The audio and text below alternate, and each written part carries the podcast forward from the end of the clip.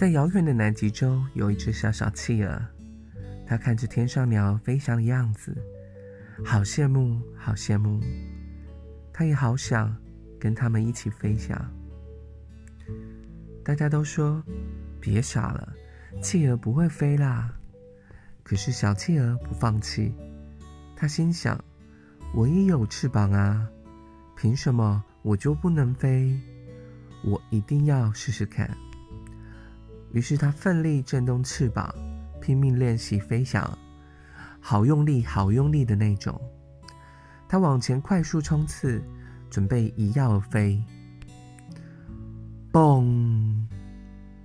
好大的一声声响，它重重的摔在地上，跌了个企鹅吃屎。好痛，好痛啊！呜！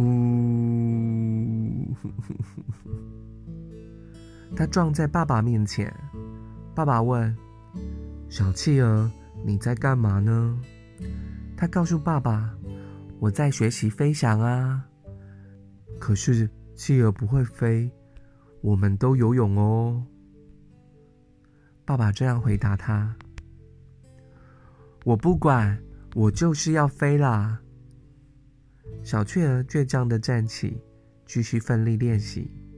他好想感受起飞的滋味，想看看天空的样子，想知道自己能不能不一样。他再次的往前冲刺，比上一次。跑得更快、更远，准备越过一个山崖，逆风起飞。咚咚咚，水面上溅起了好大的水花。小企鹅没有成功，还坠入了深深的海里。海里好静，好黑，没有其他人，只有他自己。他忘了自己是企鹅，连挥动手背的力量都没有。他感觉自己就要永远下坠，消失在这个世界，直到再也没有人想起他。忽然，遥远的海面上出现了一个熟悉的身影，慢慢向小企鹅靠近，拉了他一把，把他从海里面救起来。是爸爸，爸爸来找他了。就算知道小企鹅不会成功，他也没有阻挡他尝试，反而远远的守护，在他需要的时候出现救他出来。嘿，孩子，我们一起游一下好不好？爸爸带着小企鹅自在的在海里悠游，小企鹅觉得好安心。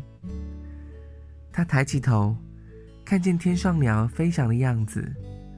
他问爸爸：“游泳的感觉就跟飞翔一样，对不对？”“是啊，我也这么觉得。也许鸟儿也很羡慕我们能在水里悠游呢。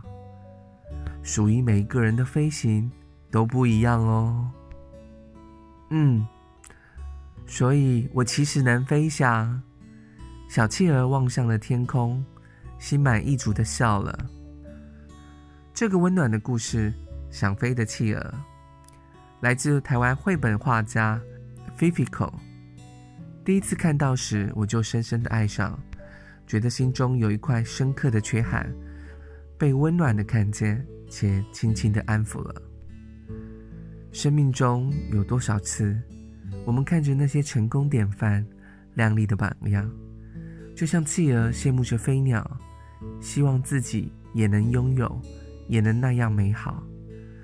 于是我们拼命追赶，鞭策自我，一再尝试却又失败，讨厌永远做不到的自己，却没有想过，其实不是自己不够好，而是属于每个人的飞行本来就很不一样。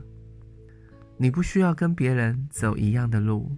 成为别人口中的强者，你只需要找到自己身上的翅膀，那股独一无二的力量，在自己的世界里自由飞翔，以你的飞翔到达该去的远方，那里只会有一片只属于你的人生风景。